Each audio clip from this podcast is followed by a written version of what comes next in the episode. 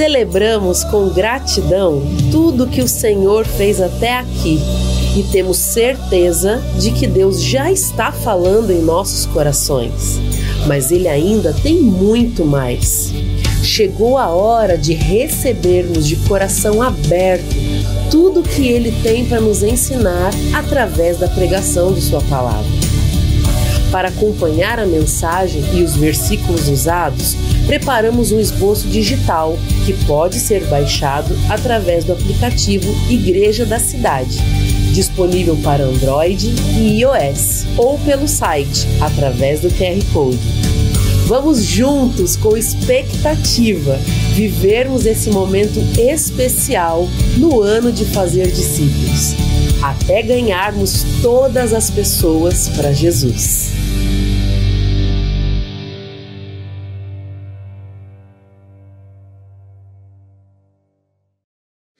Que bom que estamos juntos nesta manhã. Hoje vamos pensar em ser igreja família, ser igreja família.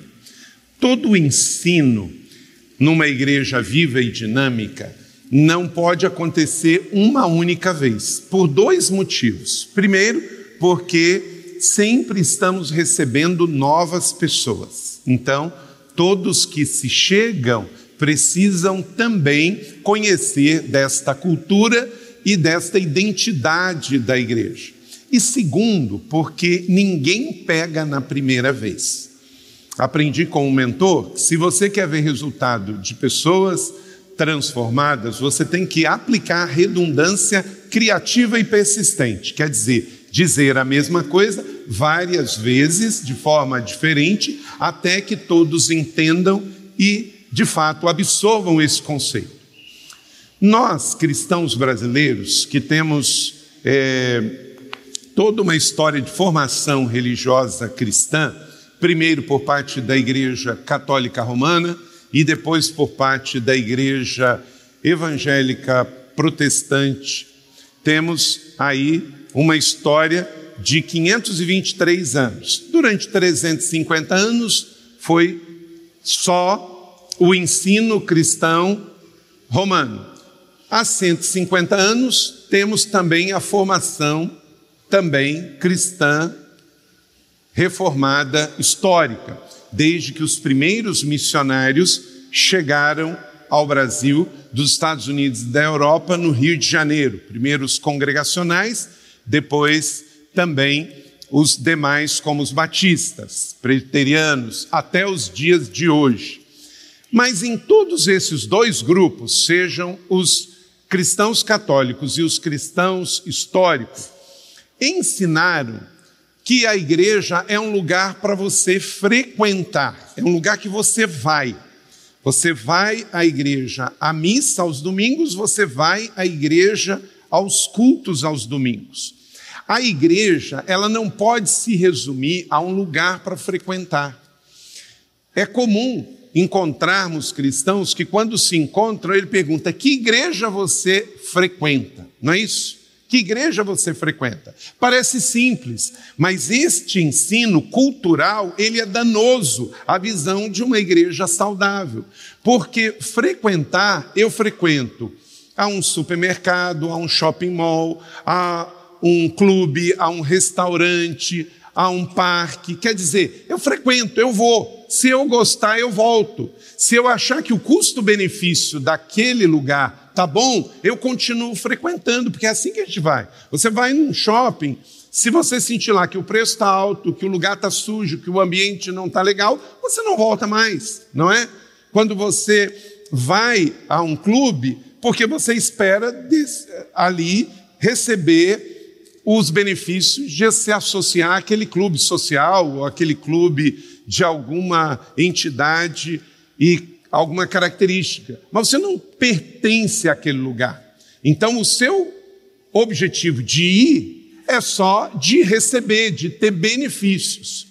E por causa disso que nós temos esta formação religiosa, que para alguns é no contexto romano, para outros no contexto histórico protestante, e na sociedade é assim, isto se interiorizou em nós e está repercutindo também na nossa vida de igreja.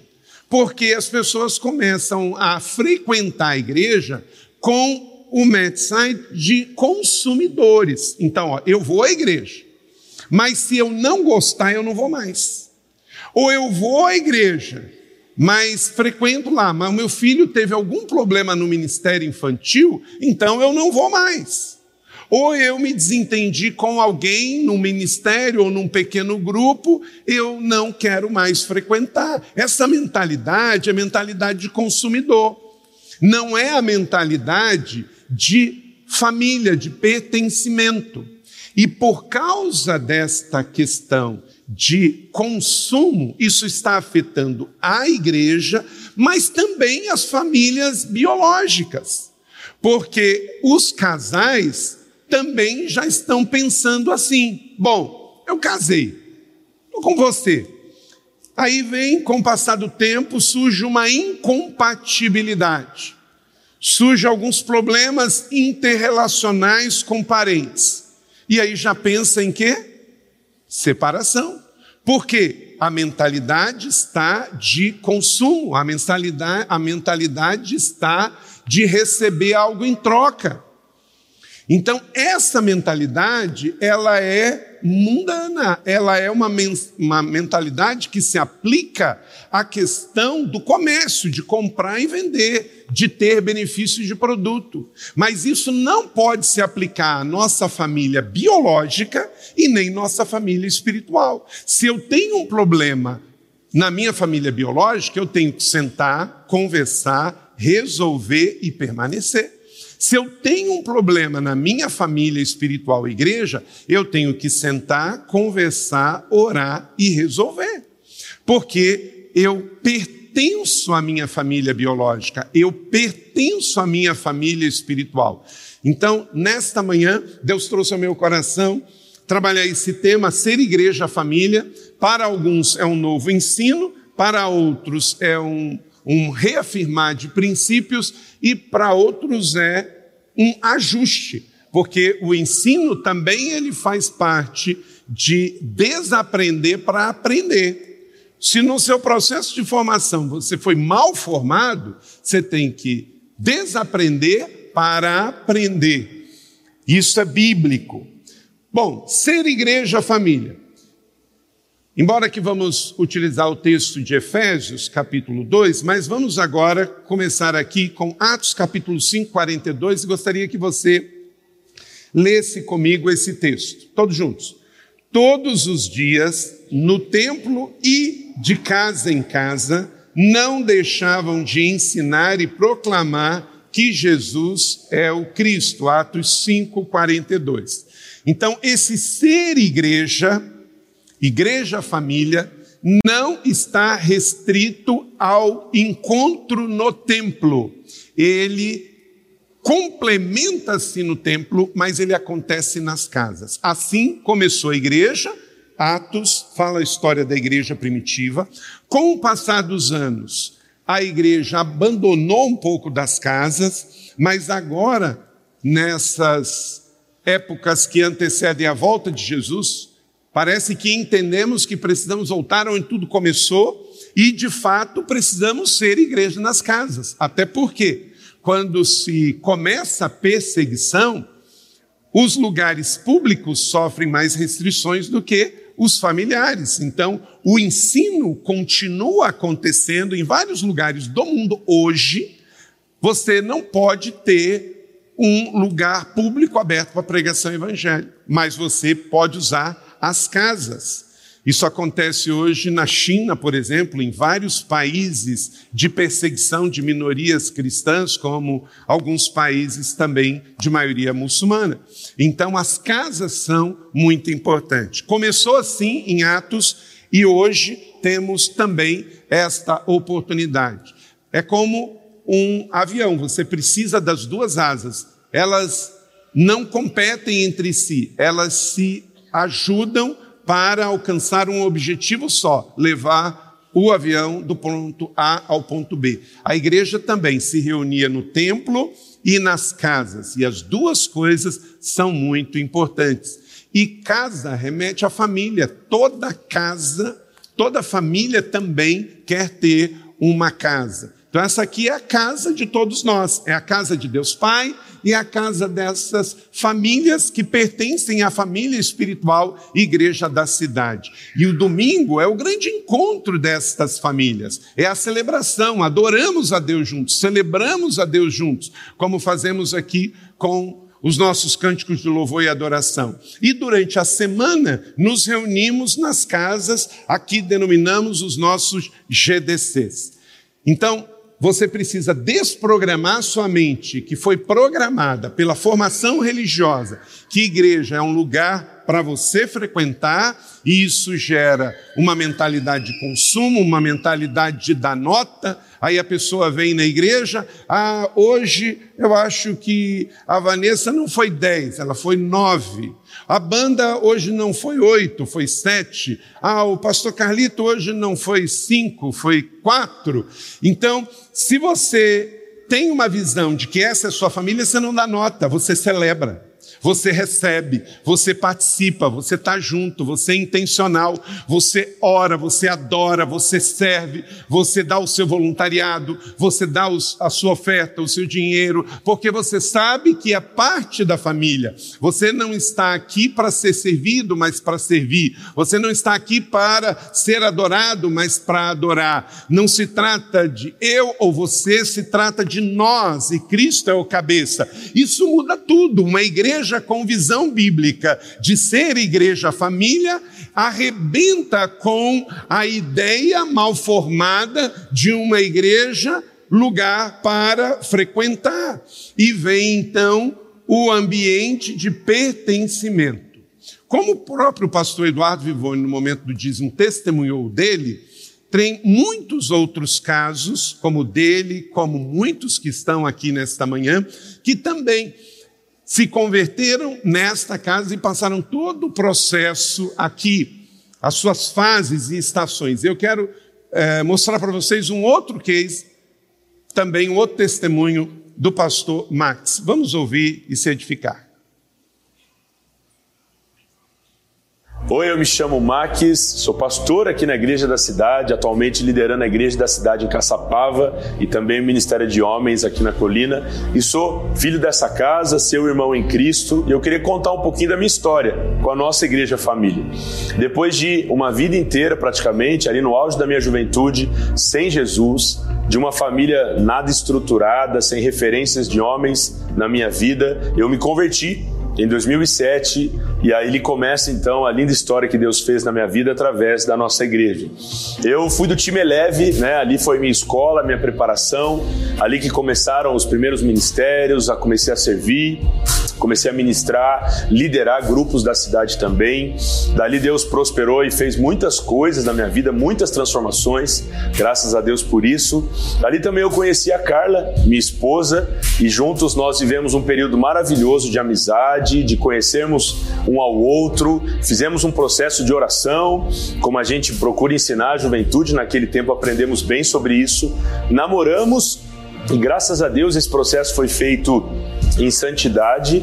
Nos casamos depois de 11 meses apenas de namoro, seguindo tudo aquilo que fomos ensinados através do discipulado, através do ensinamento das pessoas que caminhavam à nossa volta. E ali, bem no início ainda do casamento, nós fomos enviados para liderar a nossa linda igreja primogênita da nossa rede C, a igreja da cidade em Taubaté. Em 2011, fomos enviados para lá Carla grávida da Laura, vivemos esse tempo, né, o nascimento da nossa filha biológica e o nascimento de um sonho, o nosso chamado. Foram tantas coisas que Deus fez na minha história, nesse processo, tudo isso conectado com a igreja, Vivemos tempos maravilhosos, já fomos enviados para alguns lugares, apresentamos os nossos filhos, Laura, e Gael aqui na nossa igreja. Inclusive, a minha filha já batizou aqui na nossa igreja. O Gael já tomou a decisão, só falta agora prepararmos ele também para o batismo. E assim temos vivido, de glória em glória, dia após dia,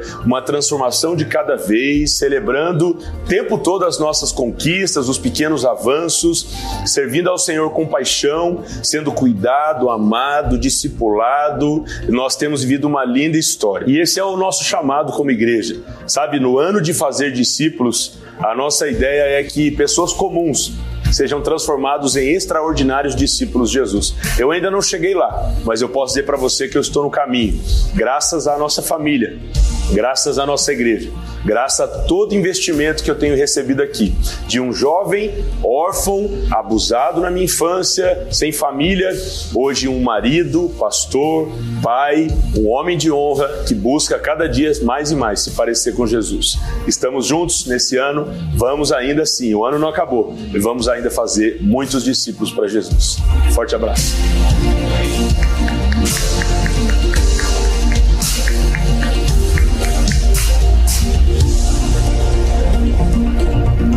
Essa é a sua igreja.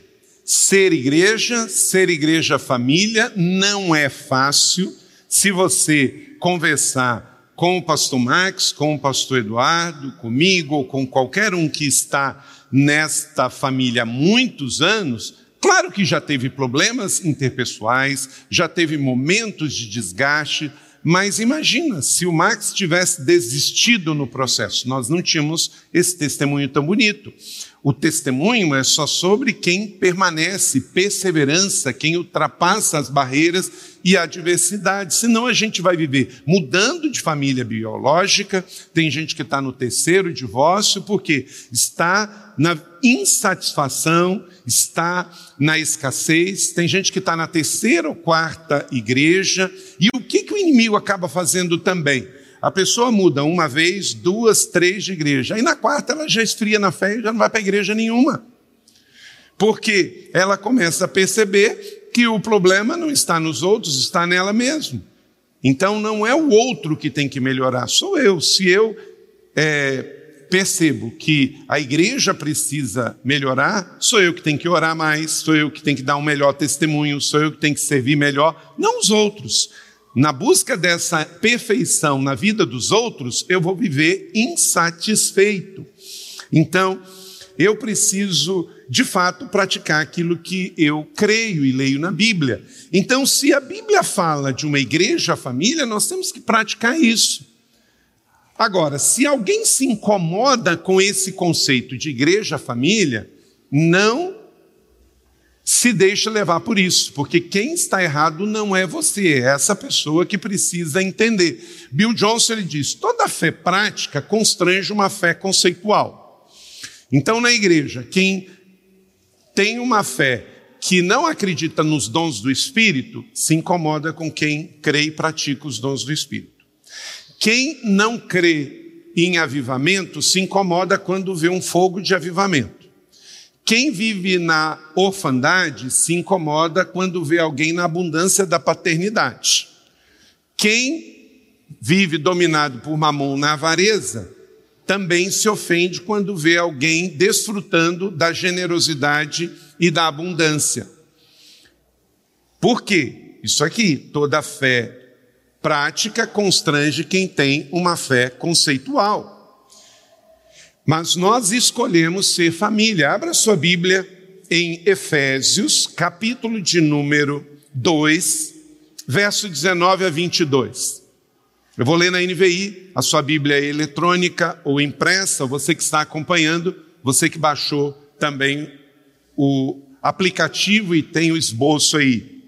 Portanto, vocês já não são estrangeiros nem forasteiros, mas concidadãos dos santos e membros da família de Deus edificados sobre o fundamento dos apóstolos, dos profetas, tendo Jesus Cristo como pedra angular, no qual todo edifício é ajustado e cresce para tornar-se um santuário santo ao Senhor. Nele vocês também estão sendo edificados juntos para se tornarem morada de Deus pelo seu Espírito. Amém? Então que o Senhor aplique esta palavra no meu e no seu coração. Como igreja, escolhemos ser igreja, família, no templo e nas casas, um lugar onde as pessoas se convertem, se tornam e se permanecem, são parte, precisa comunicar isso em todas as formas. E para você que chegou há pouco tempo, tem visto a nossa logomarca, mas não sabe exatamente o que ela significa. Também quero dizer que aqui nada é por acaso. Cada nome de ministério, cada logotipo tem ensino, tem também mensagens que estão ali. Vou pedir um vídeo sobre a nossa logomarca e quero explicá-la para você.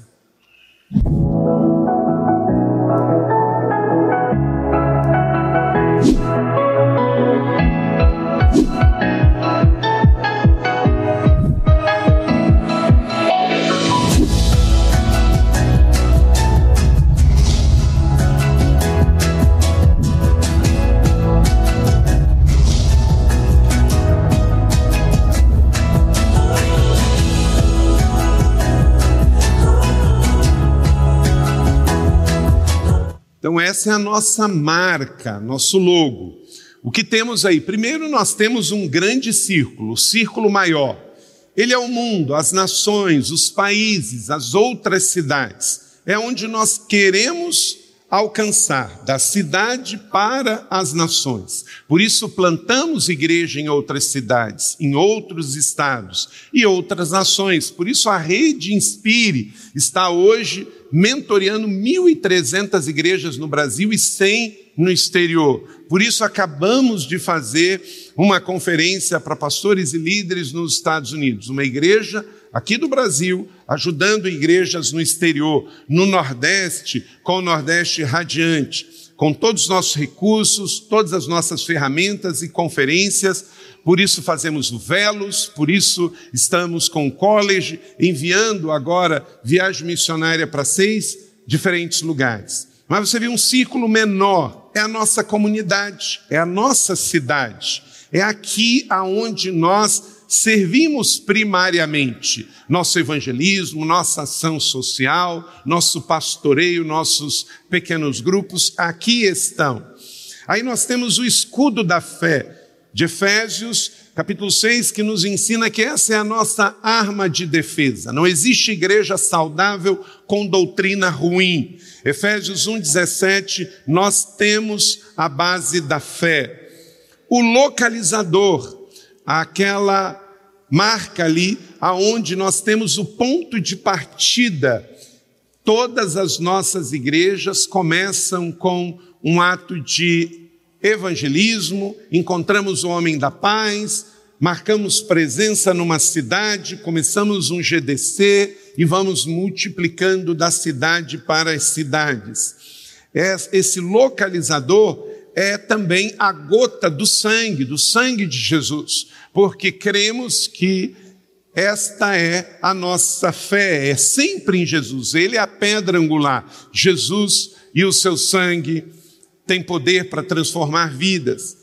Temos o nosso compromisso com pessoas, vidas, cada um. Somos uma grande igreja, mas sempre uma pessoa é o mais importante. Um, mais um para Jesus.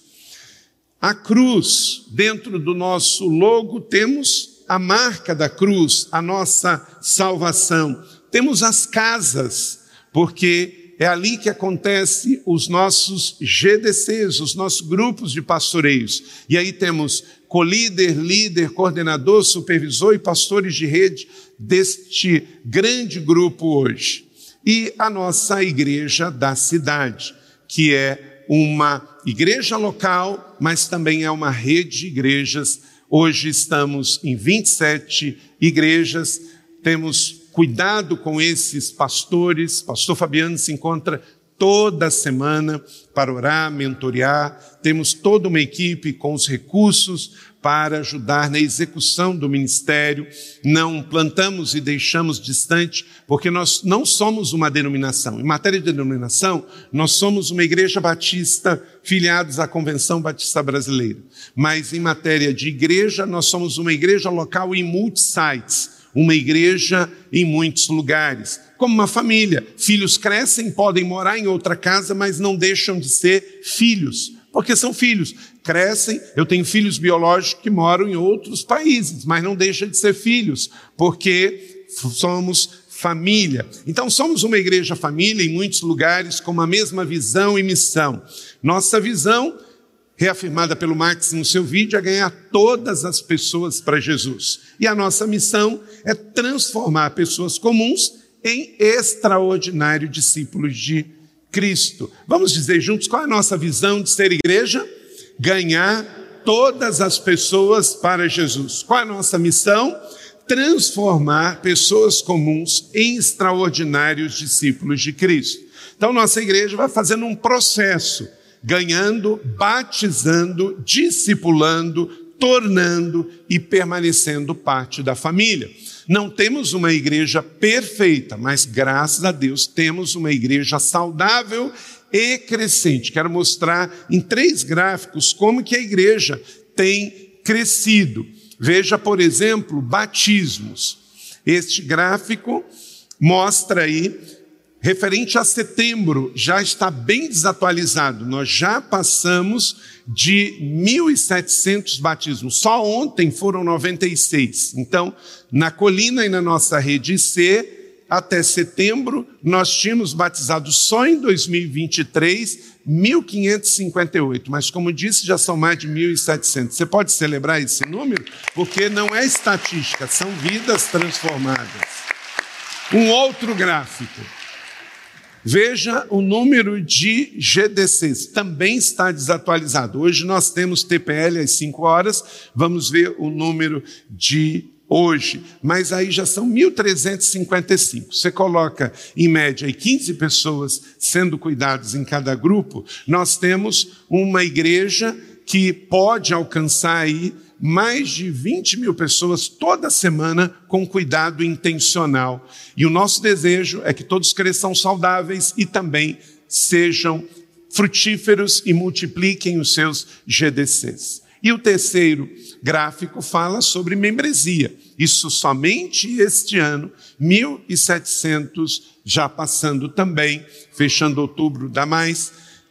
Irmãos e irmãs, filhos desta casa, cada um com a sua idade, com a sua, os seus dons, os seus expertises, servindo em diferentes lugares, cada um do seu jeito, não há uniformidade em gostos e estilos, porque nós não somos seita, mas há uma liberdade que vem do fruto do Espírito Santo, do amor de Deus em nós e dos dons do Espírito, dons de serviço, dons de governo, dons manifestacionais, que cada um tem dons diferentes para servir à família de Deus. Como que nós nos reunimos? Como disse no início, no templo, nesse auditório, meio de semana, final de semana, juventude, para adorarmos a Jesus, para pregarmos a palavra, para termos comunhão uns com os outros, mas também nos reunimos como Atos nos fala nas casas, nos nossos grupos de discipulado, grupos de pastoreio, estamos juntos durante a semana estudando o evangelho,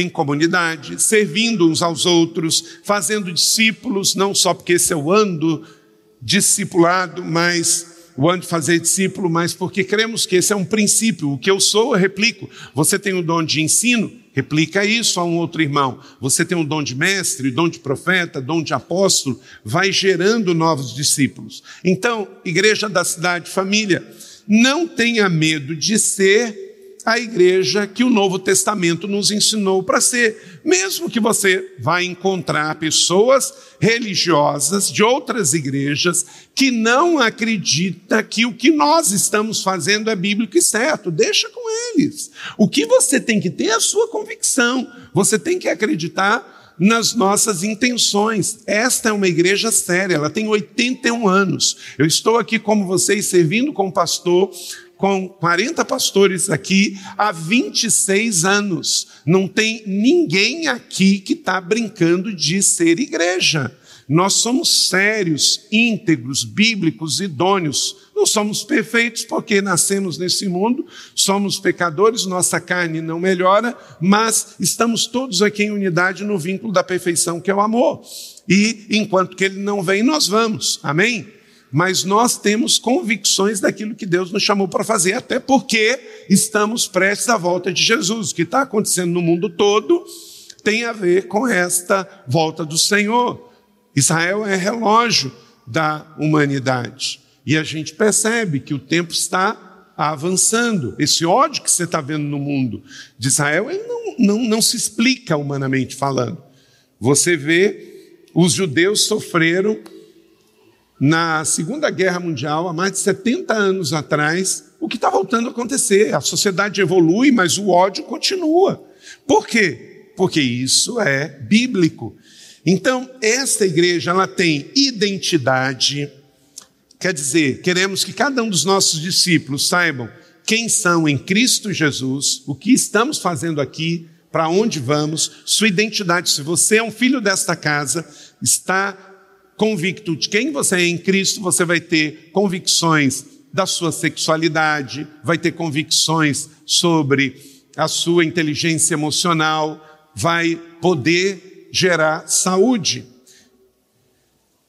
Comunidade, como nos relacionamos com pessoas, maturidade, como crescer no caráter em Cristo Jesus, e por isso somos uma igreja que tem cursos, seminários, retiros, os homens honra estão no retiro, porque sabemos que o mundo é, desfigura o ser humano da imagem e semelhança de Deus, do imago de, do papel de homem, mas a igreja está aqui para ajudar a corrigir. De casais, por isso temos o herança real. Feminina, por causa de tantas distorções do feminismo no mundo, nós temos um ministério que ensina as mulheres a serem mulheres, serem fortes, mas terem alegria e orgulho de serem mães, de serem mulheres segundo o coração de Deus, para abençoar os seus maridos, seus filhos e a sociedade. Responsabilidade, por isso que os ministérios dessa igreja são liderados por líderes, membros, os GDCs, os grupos de pastoreio, porque cremos na responsabilidade individual, no sacerdócio de cada crente, o destino de cumprir o propósito e o chamado de Deus aqui. Então, uma igreja família gera tudo isso. Não gera prosélitos de sistemas, não gera religiosos, mas gera discípulos reais de Cristo, filhos e filhas espirituais desta casa, que têm convicções de identidade, comunidade, maturidade, responsabilidade e destino. Porque entenderam a grande comissão de Jesus em Mateus 28, quando ele diz toda autoridade é um alinhamento essencial. Não está faltando nada em você. Quem tem Jesus tem tudo, quem tem o Espírito Santo tem tudo. E a autoridade de Cristo foi passada a você, inclusive sobre o mundo espiritual, sobre potestades e demônios. Ele enviou adiante dele, adiante de mim, é um alinhamento crucial. A igreja não, não pode ser jornal de ontem que está olhando para trás e dando boas-vindas ao passado. Tem igrejas que, em pleno século XXI, se o século XX voltar, elas estão prontas. Como é que pode isso? Igreja está adiante, Jesus diz: Eu vos envio adiante a fazer discípulos, não formar religiosos. O desenvolvimento é necessário e intencional, batizando-os a identidade de fé. Jesus foi batizado para passar uma mensagem ao mundo e assim fazemos, ensinando-os fazedores de discípulos. Discípulos não nascem pronto, dá trabalho. Resultado de uma grande pescaria é limpar muito peixe. Então, essa igreja que pesca muito, e todo sábado, todo domingo tem muitos decididos, nós temos que batizar muitos e discipular também. Então, somos pais espirituais em uma igreja família. Em 2 Timóteo 2,1, leia comigo. Portanto, você, meu filho, Fortifica-se na graça que há em Cristo Jesus. Eu pergunto para você: Paulo foi casado? Não. Paulo teve filho biológico? Não. Mas como que ele chama Timóteo de filho? Porque ele entendeu a visão de igreja família. Porque dentro do ensino de Paulo havia uma clara convicção de que ele tinha que fazer discípulo e gerar filhos da família de Deus, porque foi ele que ensinou a igreja em Éfeso, capítulo 2, que nós somos família de Deus. Então, discipulado é relacional, é de pai para filho, discipulado é geracional, de filhos para netos. Discipulado é enfrentar batalhas, por isso o apóstolo Paulo usa tanta figura de linguagem de soldado, de combatente, de comandante. Esta linguagem militar é porque a igreja também é um exército. Discipulado é sacrificial, por isso que Paulo também usa muita figura de linguagem de treinamento, de corrida, de exercício, porque a vida cristã é uma corrida, é uma maratona precisa resistência, resiliência, foco. Não é para pessoas que querem simplesmente viver a vida como a cigarra, não é? Tem trabalho. E discipulado é também ser próspero. Por isso, Jesus ensina tanto sobre fazendeiro, sobre trabalho, sobre talentos, sobre dons, sobre mordomia, sobre multiplicar, sobre você ser sábio para administrar, porque Deus não tem problema de você ser próspero, de você ser uma pessoa rica, não tem nenhum problema. Deus tem problema com o pecado. Então, quando a Bíblia fala de empreendedorismo, de dinheiro, de trabalho, ela quer que você cresça, desenvolva, você gere renda, você gere emprego, você gere desenvolvimento, você tenha para si, tenha para emprestar, tenha para prosperar, tenha para abençoar, tenha para investir no reino de Deus, porque Deus não quer que sejamos miseráveis. Ele nos fez com tudo o que nós precisamos para desenvolver uma vida plena. Nós temos uma inteligência, nós temos mente para pensar e sonhar, nós temos coração para se apaixonar, nós temos corpos para trabalhar. Preguiça não está na agenda de Deus. Até Salomão diz: vai ter com a, a formiga ao preguiçoso, porque o preguiçoso não merece desfrutar do benefício do trabalhador. Você não pode ser um encostado. Você é daquele que pegou na mão do arado, não olha para trás e vence para romper o seu destino. Amém ou não amém? Deus abençoe a mão de cada trabalhador aqui nessa semana em nome de Jesus. Que Deus abençoe que tudo que você trabalhar cresça e prospere. Deus não quer abençoar de maneira nenhuma aquele que vive em função de se aproveitar do trabalho do outro. Deus não quer que você seja um encostado, um vagabundo, Ele quer que você seja um fiel mordomo, discípulo, trabalhador, que você gere também para si e para os outros. Então, nesse texto de Efésios, capítulo de número 2, nós vemos que você, para viver e ser esta igreja família entenda o princípio da igreja família de Deus. Efésios 2,19. Portanto, vocês não são estrangeiros nem forasteiros, mas concidadão dos santos e membros da família de Deus. O estrangeiro e forasteiro ele tem uma série de problemas, porque ele não fala a língua, ele não entende a cultura. E quando você entende que você é a família de Deus, você não tem isso, porque você é da família do céu na terra. Vou te dar um exemplo. É muito comum você ter pessoas na sua família biológica, mas porque eles não têm a mesma fé que você, o mesmo Deus que você, creem na mesma Bíblia, o que acontece? Você chega, conversa com eles, se relaciona com eles, mas você sente uma distância. Não é isso? Natural. Porque o Cristo que vive em você ainda não vive dentro deles. Não porque Cristo não quer, é porque eles ainda não convidaram. Então há uma diferença, porque você tem a identidade do DNA do sangue humano, mas ainda não tem o DNA do céu.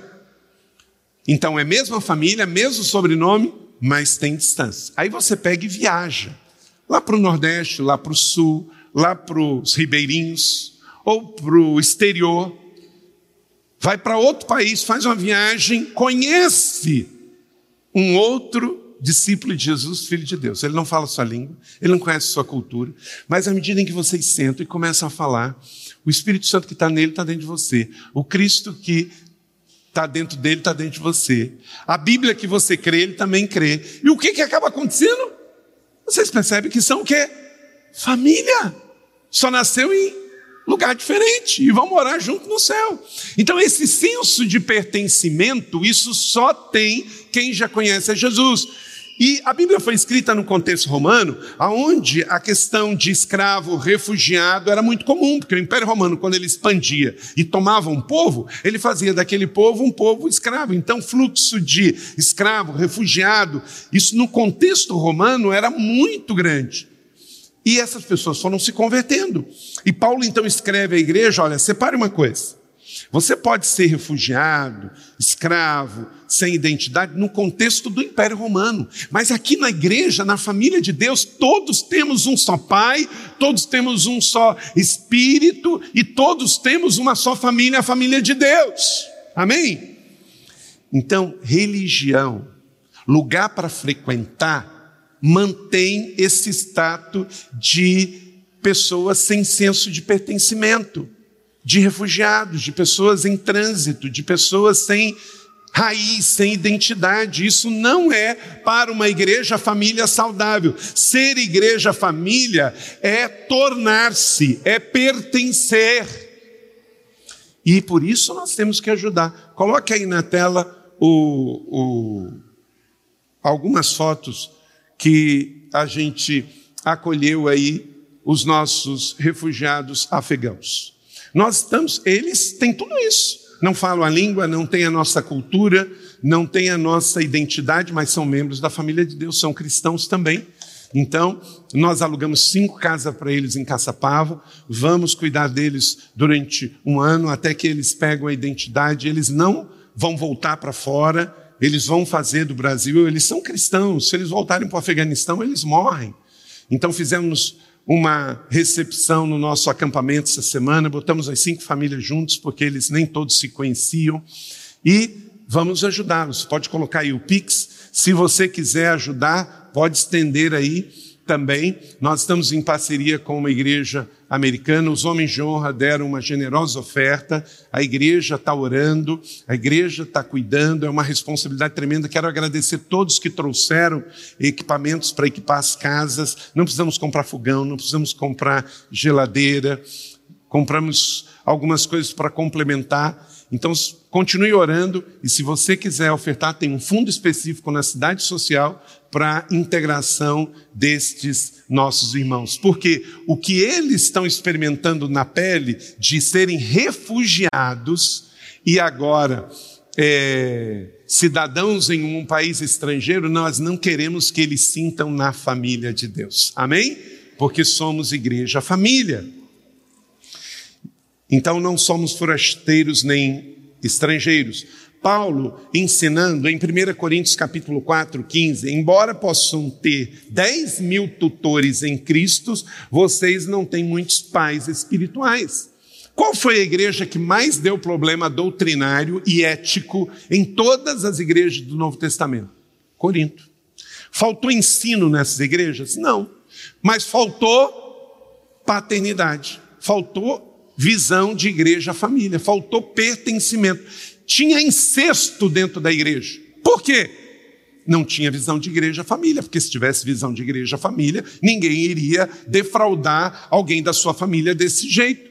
E o que que Paulo diz? Ele era contra o ensino teológico? O ensino acadêmico? Não. Ele só disse que isso não substituía o princípio de paternidade espiritual. Olha só, 1 Coríntios 4, 15, que caiam as escamas se você ainda insiste em não entender o princípio de igreja, família e de paternidade espiritual. Porque você não pode ser um lesado, um lesionado com relação a isso e carregar essas sequelas de orfandade por resto na vida. Deus, pelo Espírito Santo e pela palavra, quer curar você definitivamente definitivamente disso. Leia comigo. Embora possam ter 10 mil tutores, em Cristo vocês não têm paz. O que, que ele está dizendo? Você tem muito ensino, tutores, tem coach, mas você não tem paternidade. E uma coisa não substitui a outra. Dois, estabeleça Cristo como fundamento apostólico e profético. Qual o problema do ensino? Quando Cristo não é a base. Efésios 2:20, edificado sobre o fundamento dos apóstolos e dos profetas, tendo Jesus Cristo como pedra angular. Olha para cá, algo muito importante eu vou te dizer aqui.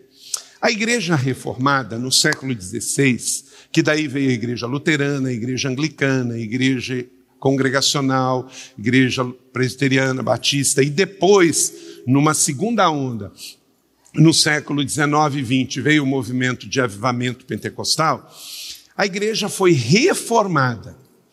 Você entende linguagem de construção, não é? Uma coisa é você começar do zero, outra coisa é você reformar. Quando você reforma, as bases continuam lá. Então, a igreja que foi reformada no século XVI por Martinho Lutero, por Zwinglio, todos eles vinham da igreja romana. Esta era a formação que eles tinham. E eles não queriam começar outra igreja. Eles só queriam que a igreja voltasse aos fundamentos, que a igreja reavaliasse a sua doutrina, a sua eclesiologia. Então a igreja é reformada, mas muitas coisas se mantêm. E não há uma correção, por exemplo, do ensino de Efésios capítulo 4, dos dons de governo. Porque a igreja histórica, dos cinco de Efésios 4, ela elege três. Toda igreja histórica protestante tem pastor, evangelista e professores. Então ela pega os três ensinos e mantém. Mas dois, que é um pessoal que faz muito barulho, mexe muito, né, pastor Fabiano? pessoal do profético e do apostólico, deixa eles quietinho ali. Você quer matar um ensino? Você não precisa ficar pregando contra, é só você esquecer. Então, durante quatro séculos, a igreja não ensinou sobre esses dois dons de governo. É, mas é muito interessante que Paulo, ele, inspirado pelo Espírito Santo, já sabia disso, e qual dos dons ele está reafirmando aqui em Efésios 2,20? o de apóstolo e o de profeta, porque são os dois que, se não tiver centrado em Cristo, vai dar problema. Quantas profetadas tem gente dando por aí? Quantos apóstolos se auto-intitulam apóstolo e acha que ser apóstolo é usar um anel, falar sobre festas de Israel, que são bíblicas, mas estão dentro da cultura judaica, e falar de uma maneira diferente, vestir de uma maneira diferente. Não é sobre isso. O fundamento é Cristo. Então, todo o ensino profético e apostólico e esses dons têm que ser ativados na igreja, mas com Cristo sendo a base. Nós não teremos profetada, meninices e também não teremos distorção de que apóstolo está restrito a título, anel ou uma viagem a Israel. É muito mais que isso. É ter uma visão apostólica, é ter um coração apostólico, é ter uma doutrina apostólica, é ter uma ação missionária evangelística apostólica, porque aí é o ir, é o romper, é a criatividade, é o novo, é abrir caminhos. É uma igreja como a nossa, que traz para cá 3 mil jovens na conferência leve e os envia de volta para fazer diferenças que incentivam um velos, que todo sábado tem aqui ativando a sua juventude é leve, que ajuda dois mil irmãos a romper no 30 semanas, que realiza atos como criar uma faculdade, um colégio, uma editora, para levar as pessoas a irem a um outro nível, que abre as suas portas, como essa semana, a Força Aérea Brasileira, através do DCTA aqui, tivemos aqui pela terceira vez na Felipe Vanessa, recebendo aqui nossa comunidade para servir, para ajudar, num concerto inspirador pelos 150 anos do patrono da aviação, Santos Dumont. Estamos aqui para servir a comunidade, estamos aqui para ajudar, mas isso tem que ter uma visão apostólica. O quê? É a visão para fora, não é a visão para dentro. Nós não estamos aqui para ter um cultinho aos domingos e vir na igreja, um lugar para frequentar, mas sim, de segunda a segunda, no templo e nas casas, ser uma família para pertencer, ajudando a cidade a ser melhor. São José, o Vale do Paraíba, São Paulo vai ser melhor através da minha vida e da sua vida, desta igreja. Mas ninguém faz nada grande sozinho. Para fazer algo grande, temos que fazer juntos. Então, coloque Cristo no centro e você não vai se perder em nenhum extremo. Amém? Rick Warren disse: uma igreja saudável não é avaliada pelo número de pessoas sentadas aos domingos, mas pelo número de discípulos enviados durante a semana. E por isso terminamos o culto aqui enviando. Amém? Aleluia. Três, faça os ajustes e trabalhe para o crescimento edificados e ajustados. Efésios 2, 21, no qual todo edifício é ajustado e cresce. Em 1 Coríntios 3, 9 diz: Pois somos cooperadores de Deus, somos lavoura de Deus e edifício de Deus. Olha que linguagem Paulo usa. Ele usa duas ilustrações aqui: uma lavoura e uma construção. As duas, as duas. Se você fizer só construir ou só plantar e largar, vai dar ruim. Você faz uma lavoura linda de batata. Tá lá. Mas se você não cuidar daquela lavoura, daquela agricultura, o que, que vai crescer junto com a agricultura? O mato. E vai sufocar a sua plantação. Então você tem que plantar, mas tem que cuidar. A construção. Todo ano, esse teto aqui com esse vão de 62 metros, todo ano vem aqui a empresa que construiu, nós pagamos a consultoria, os engenheiros refazem os cálculos para ver se, porque nós estamos num lugar que é no alto de uma colina, venta muito, então todo ano a igreja paga para que esse telhado seja revisado. É um telhado autoportante, muito grande. Para a gente colocar alguma coisa aqui, a gente faz análise, chama a engenharia técnica, se o peso comporta, por que, que a gente coloca aqueles telões ali? Porque eles são muito pesados, então a parede nos ajuda a segurar. Então, são cuidados que a igreja tem para com o prédio, porque o prédio vai envelhecendo e a gente tem que cuidar, porque o maior patrimônio da igreja são as pessoas. Nós temos seguro aqui para tudo. Se uma pessoa cai, é, se machuca no campus, a gente tem um seguro para socorrer aquela pessoa.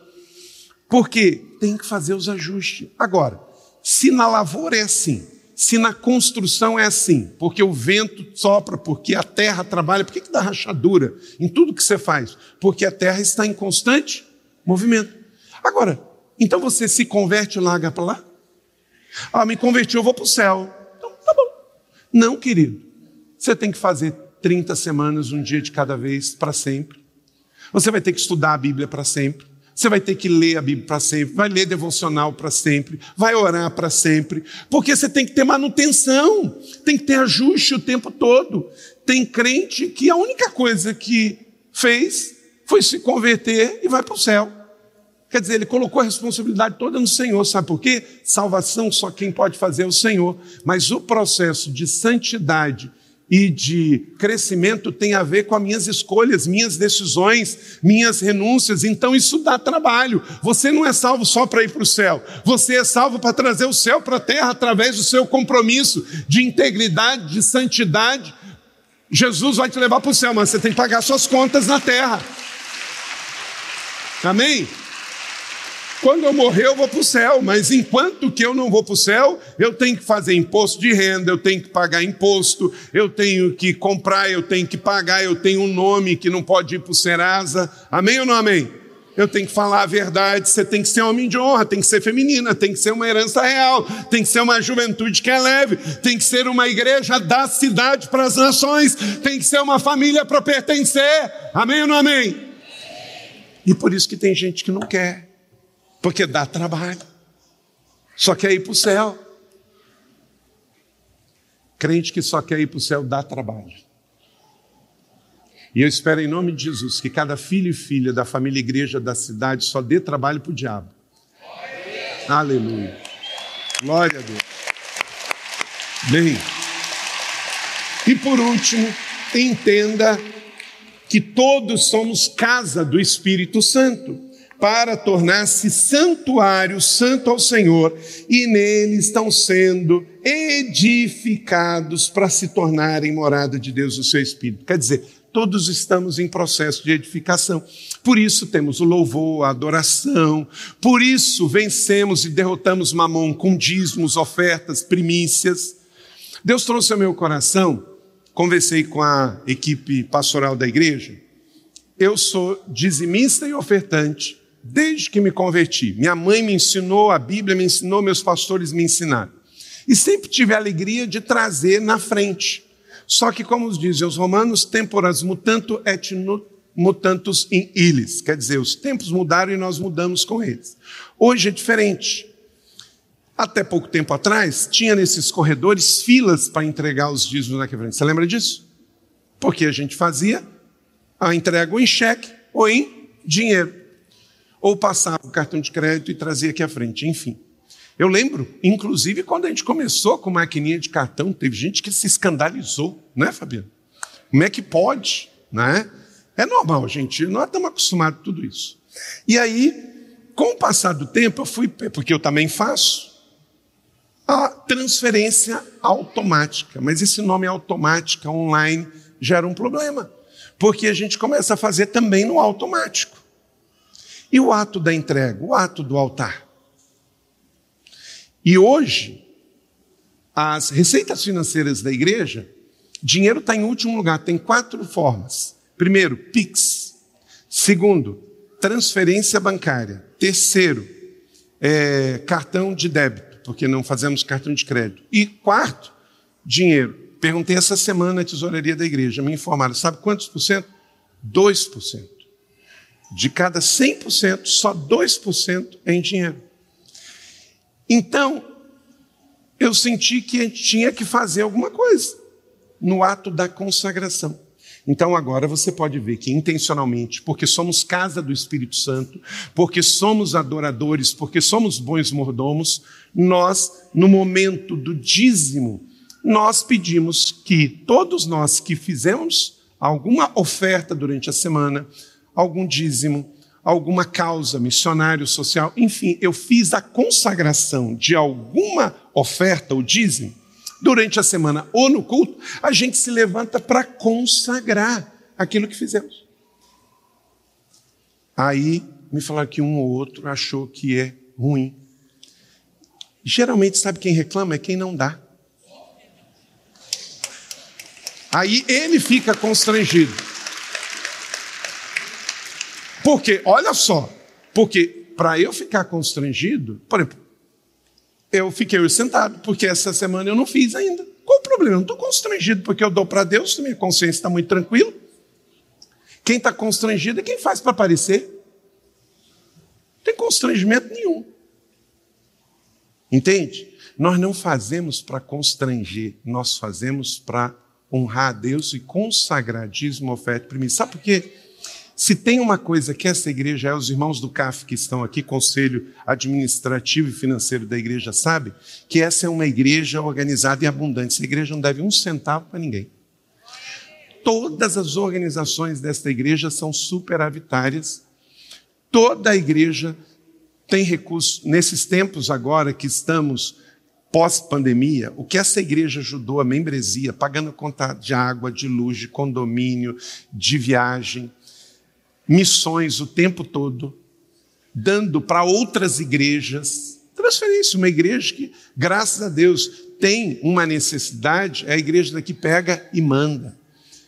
Então, isso é uma abundância extraordinária. Então, esse momento, tenha certeza que ele não é para constranger, é para honrar e celebrar, para que você não simplesmente faça uma transferência, porque a igreja não precisa do seu dinheiro.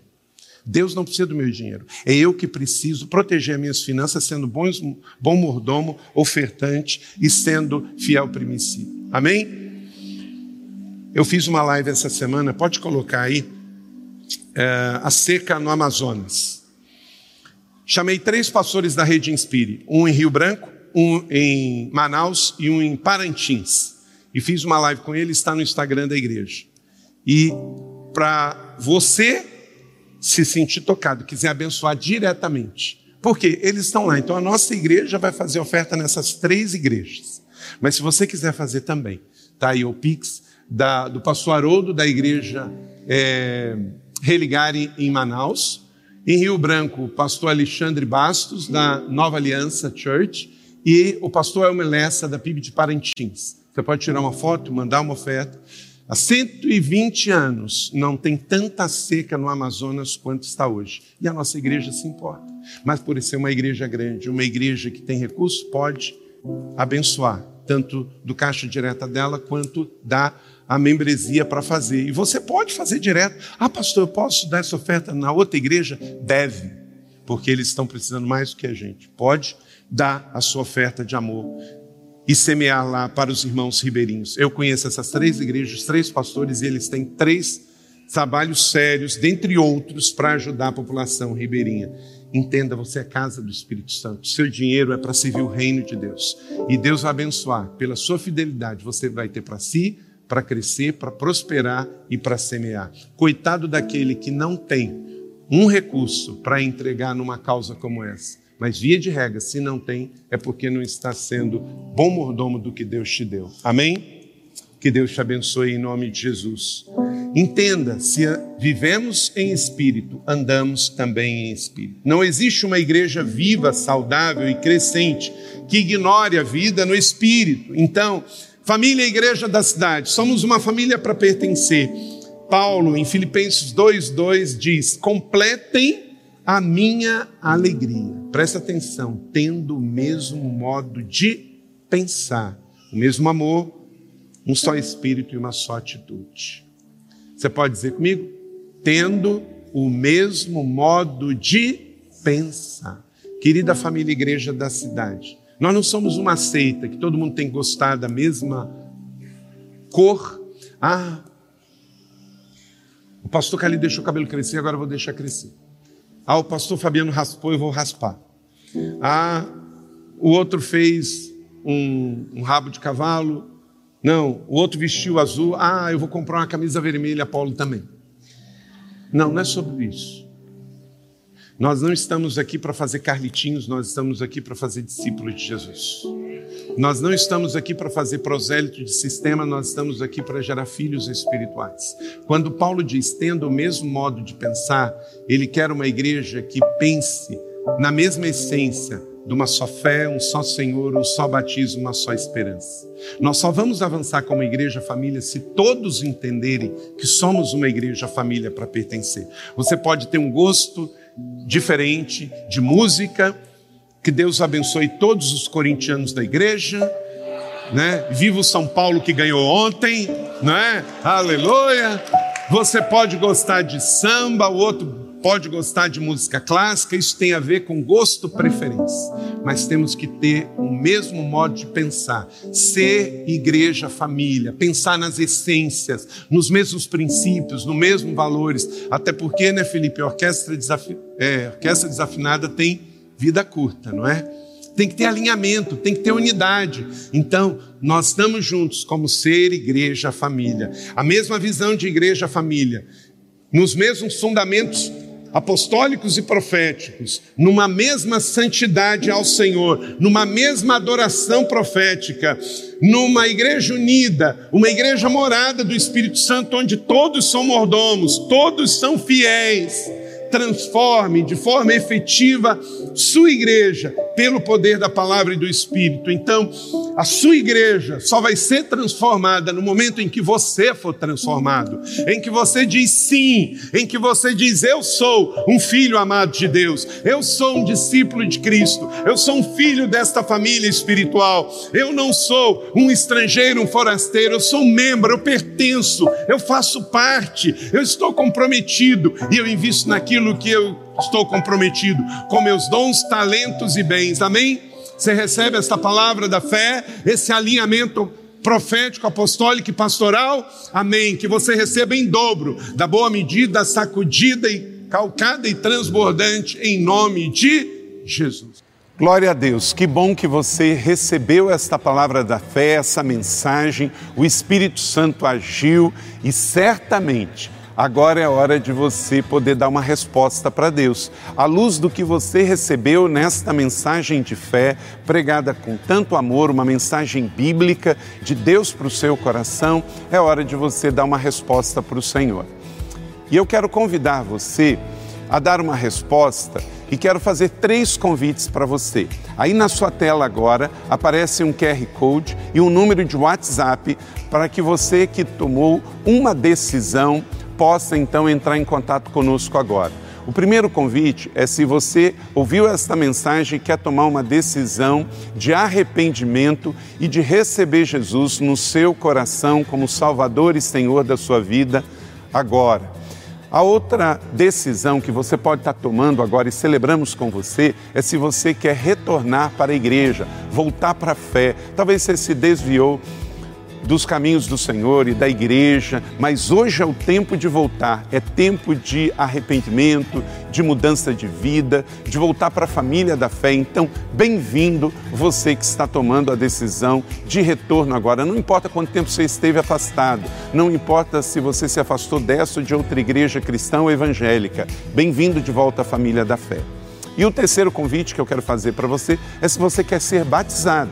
Então, se você quer ser batizado em águas, se você está em São José dos Campos ou em qualquer cidade onde temos uma igreja da cidade ou aí na sua cidade, entre em contato conosco agora pelo WhatsApp ou pelo QR Code e diga: Eu aceitei Jesus, eu quero ser batizado. Eu não tinha sido batizado em águas ainda, no batismo de imersão, que é o batismo que Jesus viveu lá no Rio Jordão, sendo batizado por João Batista, e eu quero ser batizado em águas também. Então entre em contato conosco. Amém? Então, bem-vindo à família da fé. Parabéns por tomar uma destas decisões hoje, após ouvir esta mensagem. E o nosso campus online aqui da Igreja da Cidade está aqui para servir onde você estiver. Deus seja louvado. Vamos orar juntos? Pai, eu quero te agradecer por cada um que recebeu agora a tua palavra e ela tocou no coração e eles estão dando uma resposta para o Senhor. Eu abençoo cada um dos que nos acompanharam agora nesta transmissão. Que o Senhor abençoe as suas vidas, os que tomaram a decisão de te aceitar, de voltar para a igreja ou se batizar, nós assim os recebemos e os abençoamos em nome de Jesus. Amém. Obrigado por estar conosco. Se você tem qualquer outra dúvida também, aí no chat ou nas nossas mídias sociais ou no WhatsApp, mande para nós e nós vamos entrar em contato com você. Somos a Igreja da Cidade uma família para pertencer. E aqui no campus online, uma família para pertencer onde você estiver. E seja bem-vindo também às nossas celebrações presenciais. Você pode ver aí no vídeo também os horários e os dias que temos celebrações. Bem-vindo, Deus te abençoe e até a próxima.